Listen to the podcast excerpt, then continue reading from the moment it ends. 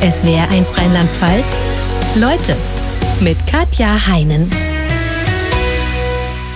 Und zu Gast ist kein geringerer als der Rockstar unter den Violinisten.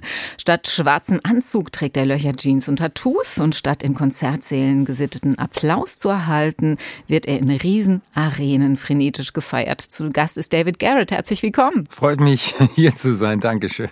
David, du bist mir aus Berlin zugeschaltet. Mhm. Wir sehen uns auf einem Bildschirm. Zumindest optisch scheint dir Corona nichts ausgemacht zu haben. Immer noch lange blonde Haare, Bart. Wie bist du sonst durch die Zeit gekommen?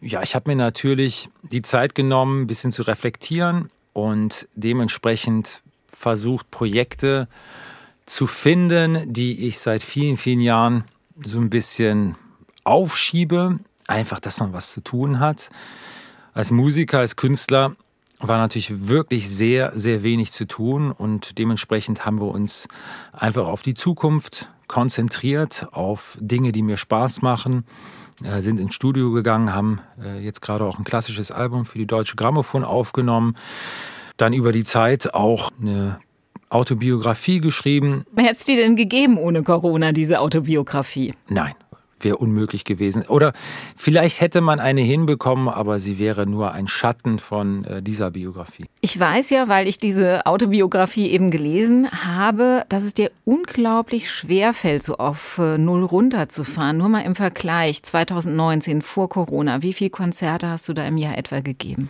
Viele. Ich habe sie jetzt nicht gezählt, aber wir sind über die Jahre natürlich immer mehr international unterwegs gewesen.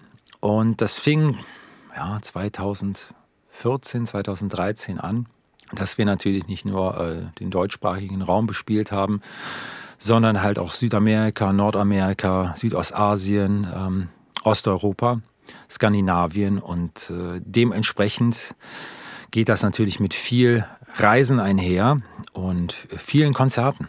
Ja, und dann auf Null runterzufahren ist natürlich tatsächlich schwierig. Ne? Ja, aber auch, Leben richtig hat, rauskatapultiert. Hat auch was Schönes. Also klar, am Anfang drehst du Däumchen und fragst, was du mit der Zeit anfangen sollst. Ist halt irgendwie so. Nach ein, zwei Wochen äh, fängst du das natürlich auch an, ein Stück weit zu genießen und die Vorteile auch, die dieses Leben mit sich bringt. Die Ruhe, die Gelassenheit, das sich nicht immer nach, äh, nach dem nächsten Tag ausschauende, was muss gearbeitet werden das hat auch positive Effekte. Natürlich nach einer gewissen Zeit kamen natürlich auch Ideen, kommen, irgendwas muss ich ja jetzt mit meiner Zeit anfangen. Und äh, man überlegt sich dann Sachen, die einen wirklich Spaß machen, ablenken und, und Freude bereiten. Lass uns mal quasi zur Ouvertüre ein kleines Spiel machen. Ich habe ein paar Satzanfänge vorbereitet und würde dich bitten, die zu ergänzen, okay? Machen wir. Eine Frage, die mir noch nie gestellt wurde, ist die folgende. Würdest du gerne ins All fliegen? Okay, würdest du? du? Himmels Willen, nein. Ich habe gerne äh, meine Beine auf dem Boden. Ein Tag ohne Geigenspiel. Ist auch ein schöner Tag. Der schönste Ort auf der Welt ist für mich? Wenn ich Freunde um mich habe. Mein größter Traum ist? Ich habe so viele Träume in meinem Leben verwirklicht, mehr als ich gewagt habe zu träumen. Insofern, mein Leben ist wunschlos glücklich. Das Tattoo, das ich derzeit von all meinen Tattoos am liebsten mag, ist? ähm, vielleicht das auf dem linken Unterarm, weil das mit meiner Familie zu tun hat, mütterlicherseits. Äh, mit schottischen Vorfahren und dann habe ich das Familienwappen. Das ist ein Wappen oder genau, was? Genau, das ist das Familienwappen mit dem ähm, Slogan Unite, also kommt zusammen. Wenn ich einen Tag lang mal unerkannt in die Haut einer anderen Person schlüpfen könnte, wäre ich gerne. Ich wäre gerne mein Manager, damit ich auch mal einen lockeren Alltag haben würde. Ich glaube, wenn er das hört, findet er es jetzt nicht so lustig. Ich weiß, ich sehe auch gerade im, äh, im Fenster, das ist, das müsste man zensieren, was da gerade für eine Bewegung, eine Handbewegung mir entgegengestreckt wird. Ich kann mir schon vorstellen, welches es ist. Es ist nicht der Zeigefinger, knapp daneben. Wenn ich Bundeskanzler wäre, würde ich als erstes. Boah, Politik. Egal was du machst, es gibt immer eine Fraktion, die sagt, nee, das ist schlecht oder nicht gut. Ähm, ich weiß es ehrlich gesagt nicht. Ich habe mich nie in so einer Position gesehen und ich glaube, dass man nie was richtig machen kann und auch nie was richtig falsch. Also das ist ein ganz komischer Beruf. Nichts für mich. Ich kann mich ärgern über Leute, die ihre Fehler nicht eingestehen und Unpünktlichkeit. Ich bewundere Pünktlichkeit.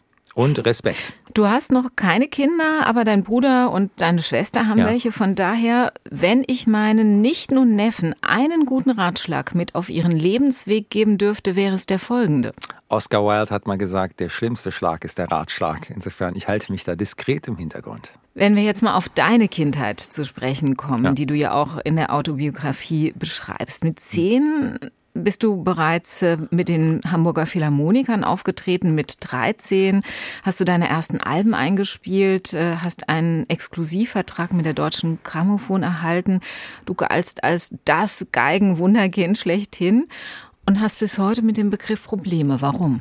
Weil äh, da kein Wunder drin war in mir. Ähm, es war Talent, Veranlagung, ja.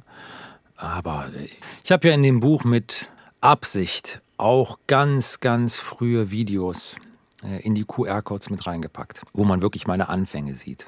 Es wird ja immer so behauptet, bei einem Mozart, der hat sich ans Klavier gesetzt und direkt hat sich das toll angehört und hat Stücke gespielt. So funktioniert das aber nicht. Der Anfang ist immer gruselig. Egal, ob du Beethoven. Bei Geige ganz besonders, ne? Ja, aber auch, man muss alles erlernen. Natürlich hat man manchmal die Veranlagung, etwas schneller zu lernen. Man hat den Spaßfaktor vielleicht, weil man es schön findet. Und obendrauf kommt natürlich auch jemand im Hintergrund, der einen Disziplin beibringt. Aber ich kann dir eins sagen, das, was auf der Bühne passiert ist, ist kein Wunder. Das habe ich genauso nachts um zwei Uhr morgens bei mir zu Hause so abgeliefert. Ähm, weil ich den Tag und die Wochen vorher und die Monate vorher das knallhart gearbeitet habe. Insofern fand ich den Begriff Wunderkind fand ich immer herabwürdigend für die Arbeit, die man eigentlich geleistet hat. Mit vier hattest du die erste Geige in der Hand. Mit fünf schon den ersten Wettbewerb gewonnen. Unterrichtet hatte ich deinen Vater, der eigentlich Jurist war, aber als Geigenauktionator gearbeitet hat. Mhm. Gab es im Alltag bei euch irgendwie eine Trennung zwischen Vater und Lehrerrolle? Nein. Das war vielleicht Gab's auch das Schwierigste in meiner Kindheit, dass es nicht diese Distanz dazwischen gab. Selbst wenn man bei einem Lehrer mal eine Stunde hat, wo die Stimmung nicht gut ist, hat man in so einer Situation, wenn man nach Hause kommt, die Eltern, die einen sozusagen emotional auffangen. Und das war leider bei mir nicht der Fall. Das heißt, es wurde zu Hause im Haus mit meinem Papa gearbeitet und im Nebenzimmer war dann schon der Tisch gedeckt fürs Mittagessen. Und die Stimmung, wenn sie schlecht war, wurde halt mit rübergetragen. Das habe ich wahrscheinlich am meisten nicht gemocht. Du schreibst ja auch in dem Buch tatsächlich, es liegt an mir, ob meine Familie einen schönen Tag hat oder ob der Haussegen schief hängt. Nicht das muss nur, doch ein wahnsinniger nicht, Druck sein für ein Sorry, kind. dass ich da unterbreche, aber nicht nur, aber es waren natürlich viele Situationen, wo diese Distanz, die man hier eigentlich haben sollte, dann wirklich in die Familie reingetragen worden ist mit schlechter Stimmung. Und dann hast, hast du natürlich als sieben, achtjähriger ein schlechtes Gewissen, wenn meine Geschwister am Tisch sitzen und irgendwie schweigen, weil die genau wissen, jetzt ist mein Papa irgendwie nicht in einer guten Laune und das liegt an mir. Natürlich fühlt man sich dann verantwortlich für sowas und auch beschämt. Und hört sich jetzt irgendwie fast schon schlimm an, aber das motiviert natürlich auch, dass man umso härter arbeitet, dass solche Situationen nicht entstehen. Du bist zum Teil nachts aufgestanden als Kind, wenn was tagsüber nicht so gut geklappt hat, um es nochmal zu üben. Ja, ich bin erst gar nicht ins Bett gegangen. Also aufgestanden wäre komisch, aber ich habe dann einfach unten bis ein, zwei Uhr morgens dann einfach gearbeitet, bis ich irgendwie das Gefühl hatte, das äh, könnte den Ansprüchen Genüge werden. Und da hat keiner von deinen Eltern mal gesagt, jetzt reicht's, geh ins Bett. Ich meine, du warst noch ein Nein, kind. also mein Papa hat ja teilweise bis spät in die Nacht mit mir gearbeitet. Also die haben das also eher befürwortet, falls ich an dem Tag das nicht so abgeliefert habe. Hm. Wir leben in einer Gesellschaft, die hat sich auch gewandelt über die letzten 20, 25 Jahre. Es ist auch eine ganz andere Generation. Es ist jetzt das Leichteste zu sagen, oh, wie schrecklich und, und die Eltern und so weiter, wie konnten die nur. Aber das ist auch nicht richtig. Das ist auch nicht richtig, denn es ist eine andere Generation, es ist eine andere Zeit gewesen und ich kann rückblickend sagen, meine Eltern haben das so gut gemacht, wie sie es wie äh, für sich empfunden haben. Da war Liebe mit drin, aber es war eine andere Welt. Es war ja auch viel Zeit mit drin, die äh, dein Vater vor allem Ja klar, der hat, sich, hat. der hat sich aufgeopfert. Auf seine Art und Weise war das die größte Liebe, die er mir zeigen konnte. Mit mir auch bis ein, zwei Uhr morgens auch mal zu arbeiten. Das war so seine Leidenschaft. Ähm, dass das jetzt wenn man es sich so anhört, vielleicht nicht optimal anhört, was eine Kindheit angeht, dann kann ich das auch von der Perspektive verstehen. Aber es war seine Art und Weise, mir zu zeigen, dass er sich auch für mich da 100% einsetzt. Das Verrückte daran ist, da ist ja mein Papa nicht der Einzige. Gehen wir in den Hochleistungssport, gehen wir nach, ins, ins Ballett, gehen wir zu, zu Musikern, Kollegen.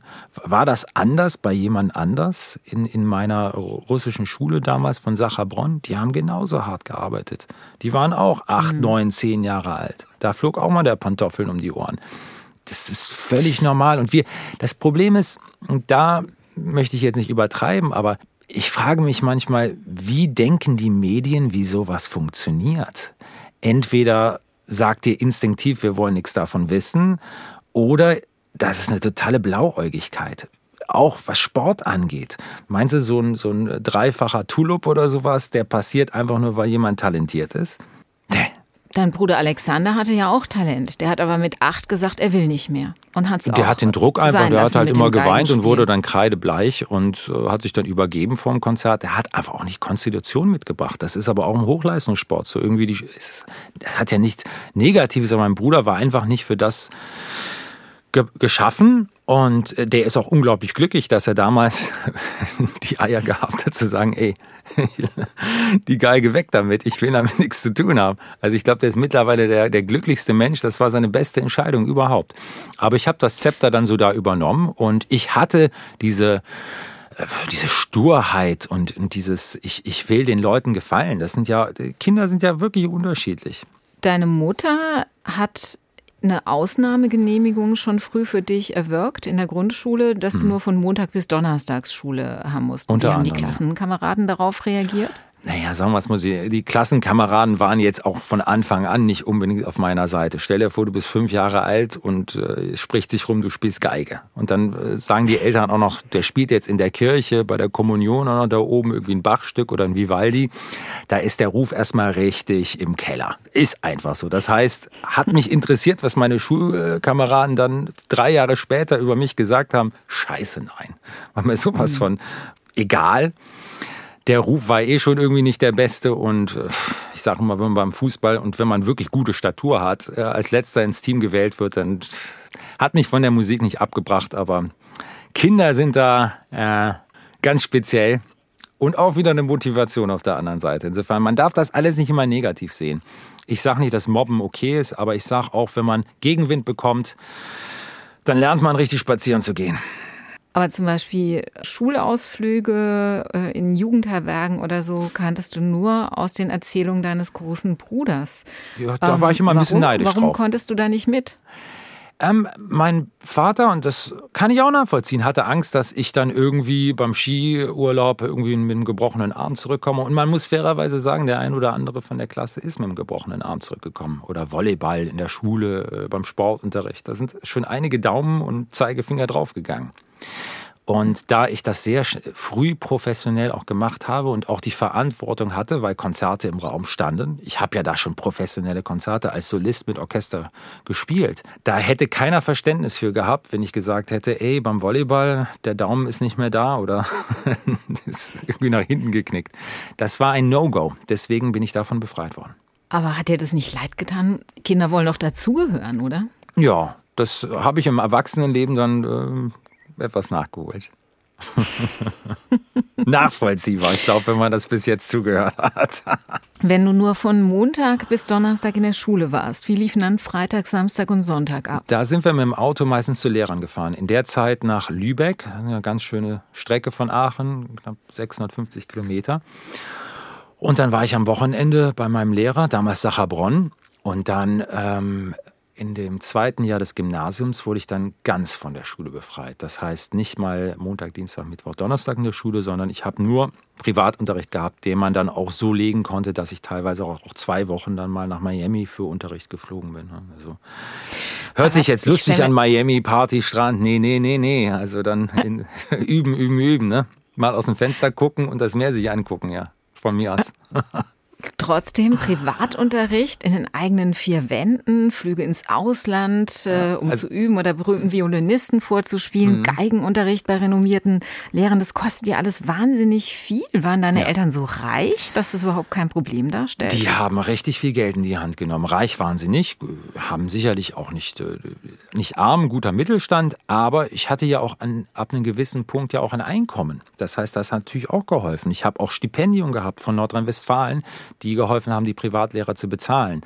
Also es ist jetzt nicht nur, dass mein Papa in die Tasche gegriffen hat, das hat er auch und viel. Aber ab einem gewissen Punkt kamen Stipendien dazu, kamen äh, Fördergelder äh, von Nordrhein-Westfalen dazu. Und, und ich habe natürlich auch mit meinen Konzerten und mit dem Plattenvertrag auch gutes Geld verdient. Wie verhielt sich das mit den Geigen? Auch die sind ja wahnsinnig teuer. Du hast als Jugendlicher schon auf einer Stradivari gespielt. Wie teuer war die? Das weiß ich nicht. Ich habe die ja nicht gekauft. Das war ja eine Leihgabe. Das war ja von, ähm, von dem. Ich habe Konzert in der Villa Hammerschmidt gespielt. Da war ich elf. Und damals für den. Äh, Bundespräsidenten Richard von Weizsäcker. Und dann kam, saß, sitzt man natürlich bei solchen Abenden, du bist elf Jahre alt und dann sitzt du neben dem Bundespräsidenten. Und das ist eine ganz komische Situation. Du hast eigentlich überhaupt keine Lebenserfahrung und dann musst du zweieinhalb Stunden so ein Dinner irgendwie. Äh, Gott sei Dank hatte er ein bisschen Affinität zur klassischen Musik und wir konnten uns über, über das unterhalten, was ich auch natürlich so, so, gelebt habe in der Zeit. Und dann irgendwann mal kam er auf, auf Instrumente zu sprechen und meinte, er kennt jemanden, der eine sehr schöne Stradivari hat. Und das hat mir in dem Alter natürlich auch schon viel gesagt. Und dann kam über wirklich den Kontakt äh, zum, zum äh, Präsidenten damals, äh, eine Telefonnummer, die wir angerufen haben und dann über Monate äh, unterhalten, ob das eine Option ist dann irgendwann mal hatte ich mit zwölf Jahren eine, eine 17, 18er Stradivari, mit denen ich dann auch viele Aufnahmen mit der Deutschen Grammophon gemacht habe. Aber das war halt Leihgabe. Wie viele Geigen hast du heute selbst im Besitz? Ich habe das ist natürlich so das Kronjuwel. Ich habe eine sehr schöne Stradivari von 1716, habe auch wahnsinnig viel Glück gehabt. Die Teile, also diese Instrumente kommen natürlich nicht oft auf den Markt, werden ja meistens privat verkauft und dann zu so Preisen, wo man denkt, Menschenskinder, ähm, Organhandel ist eine gute Idee. Ähm, nein, übertrieben. Na, die sind, das ist ja mittlerweile irgendwie eine Stradivari unter 10 Millionen Euro zu finden. Das, das, das kriegst du nicht. Das ist unmöglich. Das sind wie die Immobilienpreise in Berlin. Es ist einfach utopisch, was passiert ist. Und ich hatte vor zehn Jahren das Glück, einfach über meinen Papa, muss ich auch sagen, einen Kontakt zu haben, der wusste, dass jemand seine Stradivari veräußern möchte und bin dann sofort hingefahren habe das Instrument mir angeguckt, habe gespielt und habe dann wirklich direkt gesagt, was wollen Sie für die Geige haben und lass uns drüber reden, ich möchte das Instrument kaufen. Und das habe ich dann auch gemacht. Das ist eine gute Kapitalanlage auf jeden Fall. Bewahren oh, sowas ja. im Tresor auf? Oh, ja. oder? Volles Brett. Also Security noch und nöcher. Also da bin ich, also natürlich, wenn ich auf der Straße unterwegs bin, habe ich jetzt keinen Seko dabei, aber was zum Beispiel Tresor angeht und wo sie aufbewahrt wird, da ist mit Bewegungsmelder bis äh, also das komplette Fort Knox-Programm. Klar. Lass uns mal auf die Zeit zurückkommen, ähm, als du als, ich sag's jetzt in Anführungsstrichen, Wunderkind galst. Äh, du Danke hast ja auch für die tolle Dinge erlebt.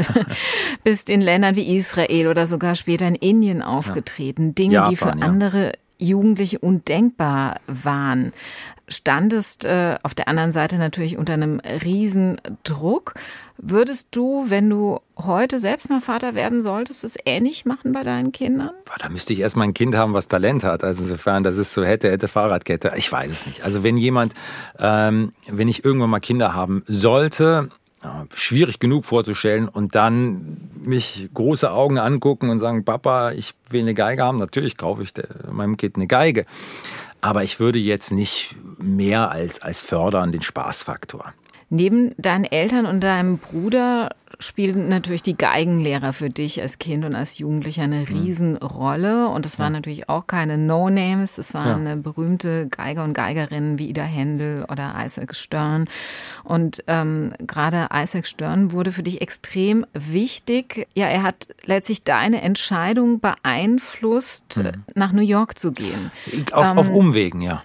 Auf Umwegen, genau. Er hat nämlich gesagt, ich möchte ein Vier-Augen-Gespräch mit dir führen. Mhm. Was hat er dir da mitgegeben in dem Gespräch? Äh, ich muss erstmal ein bisschen ausholen. Meine Eltern waren damals mit mir zusammen in Verbier. Ich habe damals schon als Solist zwei Konzerte gespielt Und wir hatten schon seit ein paar Jahren Kontakt zu Isaac Stern, weil einer der ganz Großen seiner Generation, habe ihn immer wieder hier und da vorgespielt und auch in Verbier, als ich als Solista aufgetreten bin, hat er die Stücke ein bisschen vorher mit mir gearbeitet. Und ihm ist wohl aufgefallen, dass mein Vater natürlich einen sehr, sehr engen Bezug zu mir hat. Also, dass ich halt auch immer sozusagen neben meinem Vater bin bei jedem Gespräch. Und ich glaube, er wollte mich einfach mal da zur Seite nehmen und ich glaube, er hat das Gefühl gehabt, ich bin alt genug, selber mir Gedanken zu machen, was Musik angeht, wo meine Reise hingeht und was ich machen möchte. Wie alt warst du da? 14.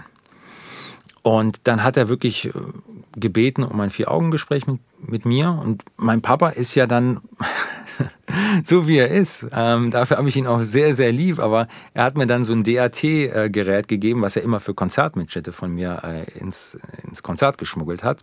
Und das haben wir dann so FBI-mäßig in eine Tasche reingepackt mit so einem Lapellmic oben drauf, weil mein Papa wollte wissen, was sagt er mir jetzt. Ne? Der, der, hätte das jetzt nicht ertragen, wenn ich ihm das jetzt nur mündlich nachher wiedergegeben hätte, sondern er wollte wirklich Wort für Wort. Ist auch Gott sei Dank habe ich das Gespräch aufgenommen. Ich habe das nämlich auch ins Buch reingepackt, einen Ausschnitt aus diesem geheimen Tonband. Ähm, Im Endeffekt hat er nur das gesagt, was absolut in der Zeit richtig war. Er hat mir ein paar Fragen gestellt, um mein Musikwissen mal so kurz anzutesten und ich habe ihm keine guten Antworten gegeben.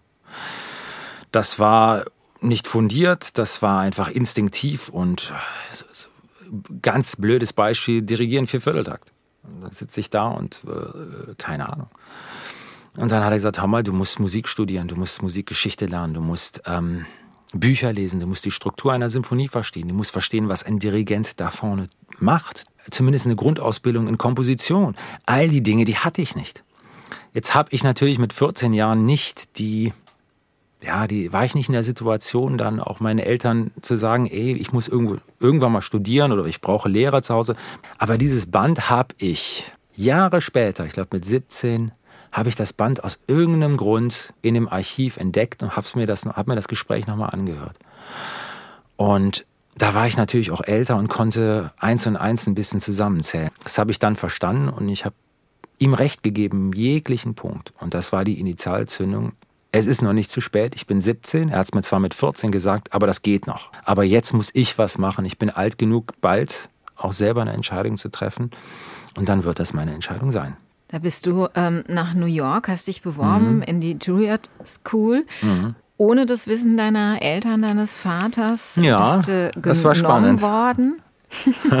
bist genommen worden und ähm, der Vater, der eigentlich dagegen war, hat gesagt, na dann geh halt hin, aber Geld gibt's von uns nix. Richtig. Die Begründung war, ich habe mich natürlich immer so ein bisschen geärgert, weil das Studium meines Bruders in Harvard äh, bezahlt wurde und bei mir hieß es ja, das musst du irgendwie selber hinkriegen. Aber auch geile Schule ich kann dir eins sagen, es gibt nichts Motivierendes als für einen 18-Jährigen, wenn der Papa sagt, guck, dass du es selber hinkriegst. Ich bin mir nicht sicher, ob du es schaffst. Also wenn da nicht alle Motivationsglocken im Körper läuten, dann äh, stimmt was mit dir nicht. Genau so was war für eine Summe ging es denn im Jahr? Äh, 36.000 Dollar. Das ist Und schon muss, ordentlich. Das ne? ist damals, weil auch der Dollar Nee, der Euro, also äh, der Dollar war irgendwie viel teurer als der Euro. Jetzt äh, schieß mich tot, ich kann die Umrechnung jetzt gerade nicht. Aber jedenfalls war eine richtig, richtig fette Summe, ne? Und das pro Semester, ne? Also, also zwei Semester im Jahr. Und dann habe ich natürlich erstmal geschluckt, aber ich hatte auch nicht die finanzielle äh, Basis, da überhaupt hinzugehen. Also es war echt irgendwie so, ich mache das jetzt und irgendwie wusel ich mich da durch. Und das ist dann auch passiert mit Nebenjobs, mit was auch irgendwie Geld bringt. Natürlich hätte ich Konzerte spielen können, aber dann hätten sie mich der Schule verwiesen, denn es ist eine ganz klare Politik der Juilliard School, wenn du dort studierst, darfst du keine Konzerte spielen. Dementsprechend waren echter meine Hände gebunden und ich habe andere Jobs außerhalb der Musik, aber auch teilweise in der Musik angenommen, einfach um das zu finanzieren. Du warst bei Urban Outfitters zum Beispiel, ja, ne? Urban bei der Klamo Klamottenkette. Ja. Was hast du da alles gemacht? Nur Jeans Alla- verkauft? Na, oder? alles, alles. Ich habe äh, Lager aufgeräumt, äh, Inventur gemacht, ich habe äh, in den verschiedensten Abteilungen gearbeitet und ich war auch mal Mitarbeiter des Monats. Also ich scheine meine Arbeit jetzt nicht so zu vernachlässigt zu haben. Also ich habe gute Cre- Credentials da. Und es war auch Ausgangspunkt deiner Modelkarriere. Ne? Ja, ich bin Du angesprochen worden bei Urban Outfitters, ja. Verrückt, ne? Und dann, dann kam eins zum anderen. Aber jetzt muss man fairerweise sagen, ähm, der Stundenlohn in Amerika war damals und ist immer noch nicht so, nicht so toll. Und die, die Uhrzeiten auch am Wochenende nicht, nicht geil, aber 5 Uhr aufstehen muss man halt auch mal durch. Aber bei Urban Outfitters bin ich mehrmals von irgendwelchen Leuten an, mit einer Karte damals noch angesprochen. Ruf mal an, komm mal vorbei und so weiter. Irgendwann mal kam wirklich äh, ICM war das oder irgendwie eine der wirklich vernünftigen Agenturen und da eh viele meiner Freunde damals so ein bisschen nebenbei das gemacht haben, äh, habe ich das auch gemacht. Und das war halt besser als 8 Dollar die Stunde bei Urban Outfitters. Das habe ich zwar noch weiter laufen lassen, aber damit kriegt man keine 36.000 Dollar gestemmt. Also ich habe verschiedene Jobs gemacht, von Promoting in, in Nachtclubs in New York, was auch fairerweise wirklich viel meines Studiums finanziert hat. Das ist ja auch ein netter Job, ne? Ihr Ja, musstet feiern und habt dafür Geld bekommen. Genau, und man kriegt alles auch noch umsonst da irgendwann an den Tisch gestellt. Also, und man hat plötzlich ganz, ganz viele gute Freunde in der Juilliard School, gerade aus dem Tanzdepartment, die dann sagen, ey, da wollen wir auch mal mit, da gibt's umsonst was zu trinken. Da bist du natürlich in der Juilliard School, hast du plötzlich ganz, ganz viele ähm, nette Freunde um dich herum, also in Anführungsstrichen. Die wollten alle mit. Wieso wurdet ihr fürs Feiern bezahlt? Hör mal, das verstehe ich bis heute nicht. Ich habe keine Ahnung. Das Konzept in New York ist einfach so, ein Nachtclub macht auf. Die brauchen natürlich zahl, zahl, zahlungskräftige Kundschaft und zahlungskräftige Kundschaft ist halt über nette Gesellschaft und ein geiler Club und gute Atmosphäre. Und ich hatte da halt einfach einen super Draht zu den ganzen Tänzern und Tänzerinnen und den Schauspielern. Und das sind ja eh, wenn du da Musik anmachst, stehen die auf dem Tisch und tanzen. Insofern, jeder hatte was ein bisschen davon. Die hatten eine gute Zeit, konnten auch mal rausgehen. Die hatten ja alle auch kein Geld. Ne? Insofern war eine Win-Win-Situation.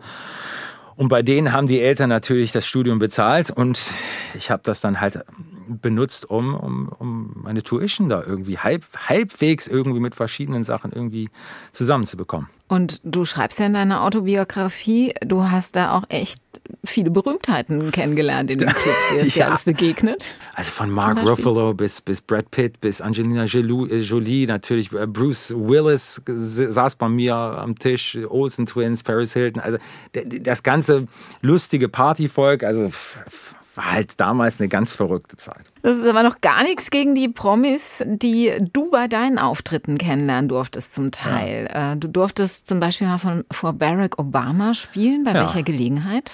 Das war zu seinem Besuch hier in äh, Berlin. Hatte ich die Anfrage, ob ich für ihn spielen möchte.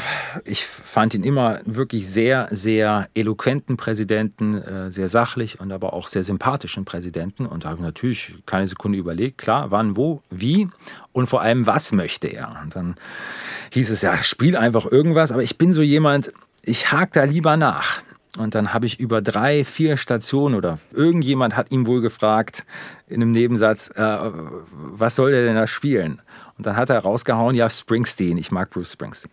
Und ich hatte noch nie was von Springsteen gespielt. Also was habe ich gemacht? Wir hatten vier Tage Zeit, direkt ins Studio. Und dann habe ich Born in the USA in, in einer Version eingespielt im Studio, wo ich gesagt habe, ja, das ist, das passt, das stimmt. Und dann hat es ihm wohl so gut gefallen. Nach dem Auftritt kriege ich nun äh, Klopfen auf der linken Schulter. Willst du mal kurz äh, Herrn Obama kennenlernen? Und dann habe ich gesagt, ja, warum nicht? Und dann rüber und Foto gemacht mit ihm und war sehr, sehr nett. Hat sich auch echt bedankt für, für die Nummer und fand das ganz großartig und bla bla bla. Es war, war schön, war surreal. Da stehst du plötzlich, da hast keine Idee, dass du den triffst. Und drei Sekunden später steht er vor dir. Natürlich Security noch und nöcher. Und dann wollte ich das Handy natürlich ein Foto nehmen. Da haben die erstmal alle auch ihre rechte Hand an die Waffe gelegt. Und ich nur so, no, no, just a photo. Ja? Dann, ja, ja, so war das halt. Da war es bei der Queen etwas steifer, schätze ich mal, als du da auftreten musstest, oder? Sehr geordnet. Sehr, sehr geordnet. Obwohl es da auch ein su- super lustiges Video äh, gibt, wo die, äh, die Pferde tanzen da in der Arena. Ich spiele Dueling Banjos und die Queen klatscht zum Takt. Also äh, so schlecht scheint ihr nicht gefallen zu haben. Aber dann gab es natürlich dieses, diese Tea Time mit der Queen, wo ich natürlich auch gedacht habe, ich bin im falschen Film, ne? Windsor Castle und dann irgendwie Smoking ist ja nicht so meins, aber schnell ein Smoking irgendwo besorgt und dann halt dieses obligatorische Shake Hand, wo sie dann mit, dem, mit diesem langen äh, weißen Handschuh auf einen zukommt und jeder redet dann so eine Minute und ihr, verstorbener Mann dann noch so im Schlepptau, so hinten. Und ich, ich weiß gar nicht mehr, was ich zu der Queen gesagt habe. Ich habe irgendwie äh, Your Royal Highness, nice to meet you oder irgend sowas habe ich wohl rausgehauen. Und ich war total innerlich steif in der Situation. Ich weiß nur, dass ihr Ehemann die Situation dort irgendwie gerettet hat und dann hat er gefragt, where are you from? Und hast du ja noch auf Deutsch gesagt, wo kommst du her? Und dann habe ich gesagt, aus Aachen. Dann fing er noch an zu sagen, ah, Pferderennen, Schio, Aachen, ist doch eine tolle Stadt. Und ich so, ja, ja, okay, schön. Jetzt ist es natürlich sensationell, wenn man äh, ja vor solchen Berühmtheiten auftritt. Ach, glaub mir, die, die äh, gehen alle auch aufs Klo. Und ich finde es natürlich auch spannend und irgendwie bleibt dir einem die Spucke weg. Aber im Nachhinein denkst du natürlich, was ist da eigentlich passiert und wieso war ich jetzt eigentlich so nervös?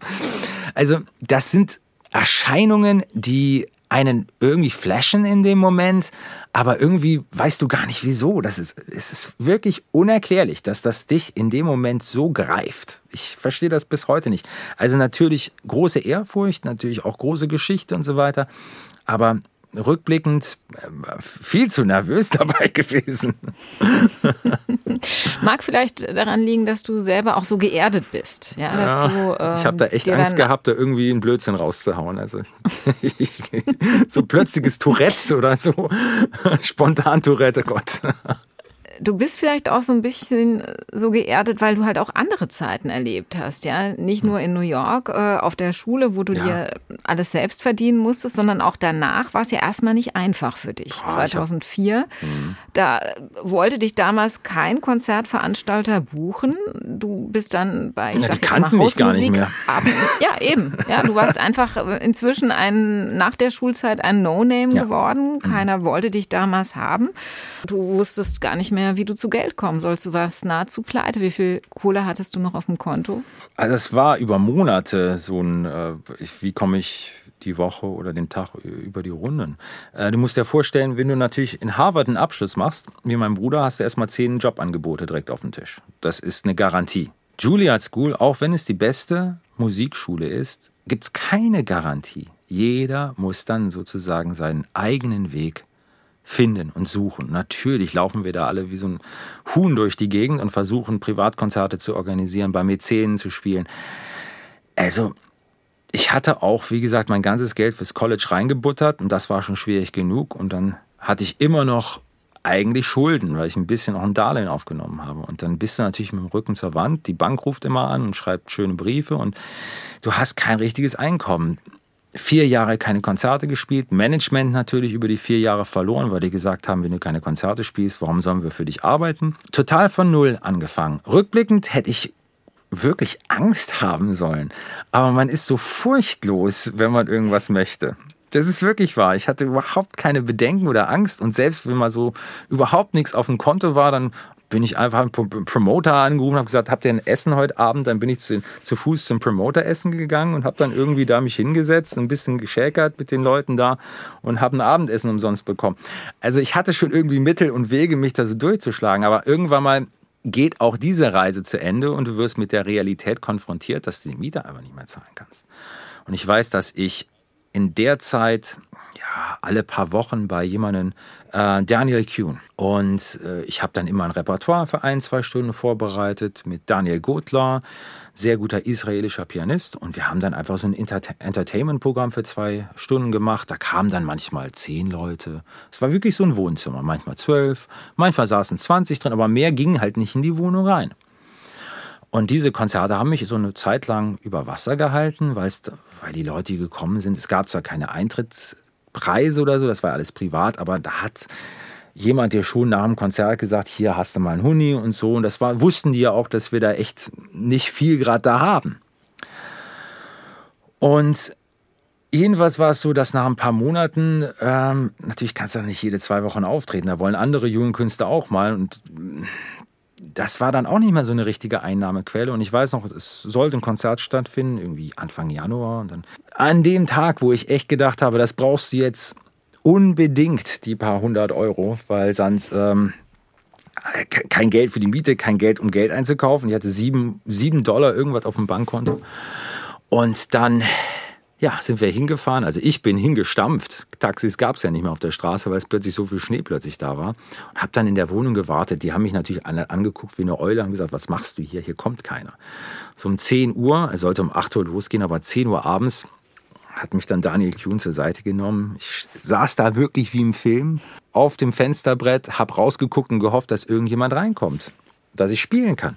Hat nicht sollen sein. Und ich natürlich mein Leid irgendwie meinem Pianisten auf dem nach, nach Hauseweg irgendwie so erzählt. Hey, ich weiß nicht, wie das, ich, das wird schwierig jetzt hier gerade. Ich muss eventuell meine Eltern anrufen und fragen, ob die mir einen Flug nach Hause kaufen.